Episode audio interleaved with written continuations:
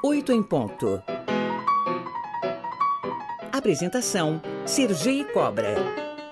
As doenças cardiovasculares são a principal causa de morte no mundo. São cerca de 18 milhões de vidas a cada ano, de acordo com a OMS.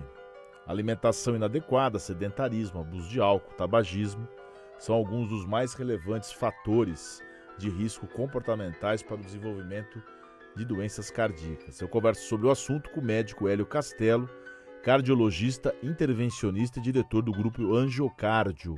Muito bom dia, doutor. Obrigado por nos atender. Bom dia, Sergei. Como é que tá? Tudo bem? Tá tudo bem. Tá tudo certo.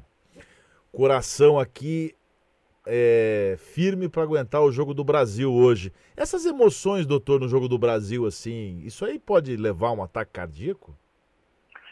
Sabe, Sergio, você fez uma pergunta muito interessante.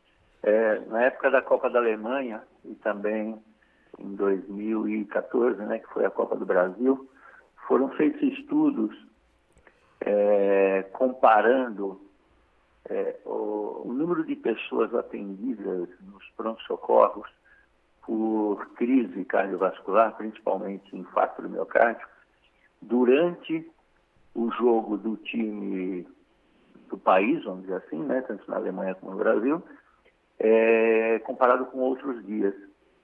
E percebeu-se que há um aumento do número de pessoas que chegam aos pronto-socorros com crise de hipertensão, crise de angina e até com infarto do miocárdio em relação a outros dias.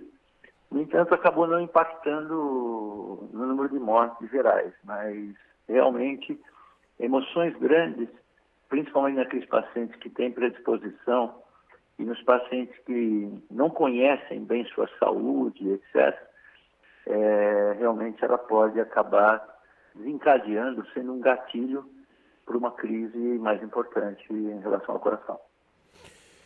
É, eu nem sabia desses dados. É, outra coisa que eu sempre escuto e falei antes da sua entrada no programa sobre o estresse. O estresse, essa, essa dinâmica tensa na vida, isso, além do álcool, abuso, sedentarismo, tabagismo, o estresse também mata pelo coração? Existem vários fatores de risco para as doenças cardiovasculares. A gente chama isso de fatores que aumentam a predisposição, aumentam o risco e podem funcionar como gatilho. E três fatores são fatores que a gente não tem como mudar, que é a idade, cada dia nós estamos mais velhos, é o sexo, o homem tem risco maior que a mulher, e o terceiro é, são fatores é, genéticos, né? Quer dizer, se você tem muita gente na família, você tem um risco um pouco maior. Mas nós temos vários fatores que são fatores que a gente pode tentar contornar ou tentar melhorar. E aí, sem dúvida nenhuma, o estresse é um dos fatores. O cigarro, o fumo, o hábito de fumar, tanto cigarro como drogas ilícitas, ele aumenta bastante o risco, risco um dos maiores fatores, hipertensão, diabetes, obesidade, sedentarismo, o estresse entra aí, aumento do colesterol, enfim. É tudo, a maior parte das coisas são ou outras doenças ou é, estilo de vida não tão saudável, vamos dizer assim. Eu tenho um dado aqui, doutor, que só até outubro foram registrados cerca de 68 mil mortes por infarto, AVC ou outros, ante os 51, 58 mil registrados no mesmo período em 2019, antes da pandemia. Esse aumento é, é decorrente mais do aumento populacional ou tem alguma coisa aqui fora da curva, fora da margem?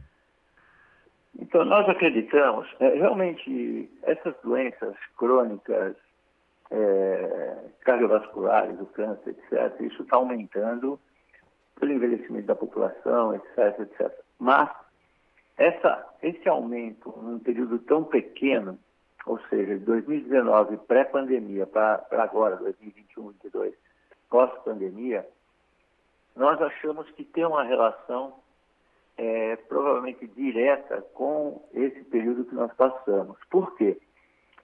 Porque, veja bem, é, para você diminuir morte é, por infarto, por doenças cardiovasculares, por exemplo, septicemia também aumentou, diabetes também aumentou, hipertensão também aumentou.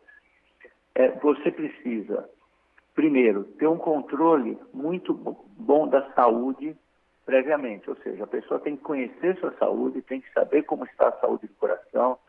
Para quê? Para tentar evitar ter um infarto, tentar evitar ter um quadro agudo que, que pode ter uma evolução ruim e que o controle é muito mais difícil. Segundo, a pessoa tem que ter acesso rapidamente ao, ao, ao serviço de saúde, principalmente de emergência. E a gente não pode esquecer. Acho que deu. Oi?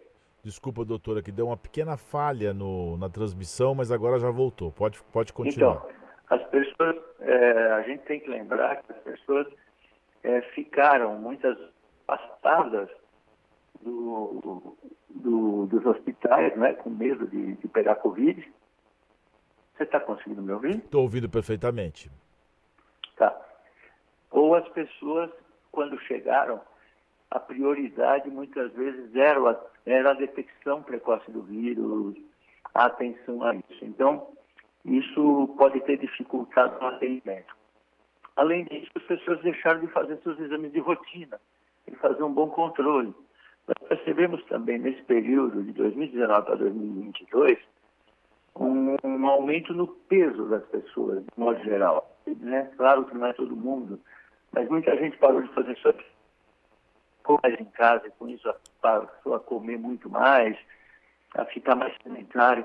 Então são vários fatores, isso sem contar, obviamente, do estresse, da ansiedade e até do quadro de depressão que muitas pessoas desenvolveram é, por causa da pandemia, por causa da doença, afastamento do trabalho, com medo de perder emprego. Quer dizer, são tantos fatores que acabaram impactando que a gente tem praticamente certeza de que a pandemia influenciou muito nesses números. Muito bem. Conversamos ao vivo aqui no Oito em Ponto com o Dr. Hélio Castelo, cardiologista, intervencionista e diretor do grupo Angiocárdio, graduado pela Faculdade de Medicina de Santo Amaro, com especialização em cardiologia pela Unifesp, pela Sociedade Brasileira de Cardiologia. Tem mestrado também em cardiologia pela Unifesp e MBA em gestão hospitalar. Doutor Hélio, muito obrigado, viu? Haja coração aí para um bom jogo. É, Vamos torcer. Você sabe que o. O senhor sabe que o meu pai, é, é.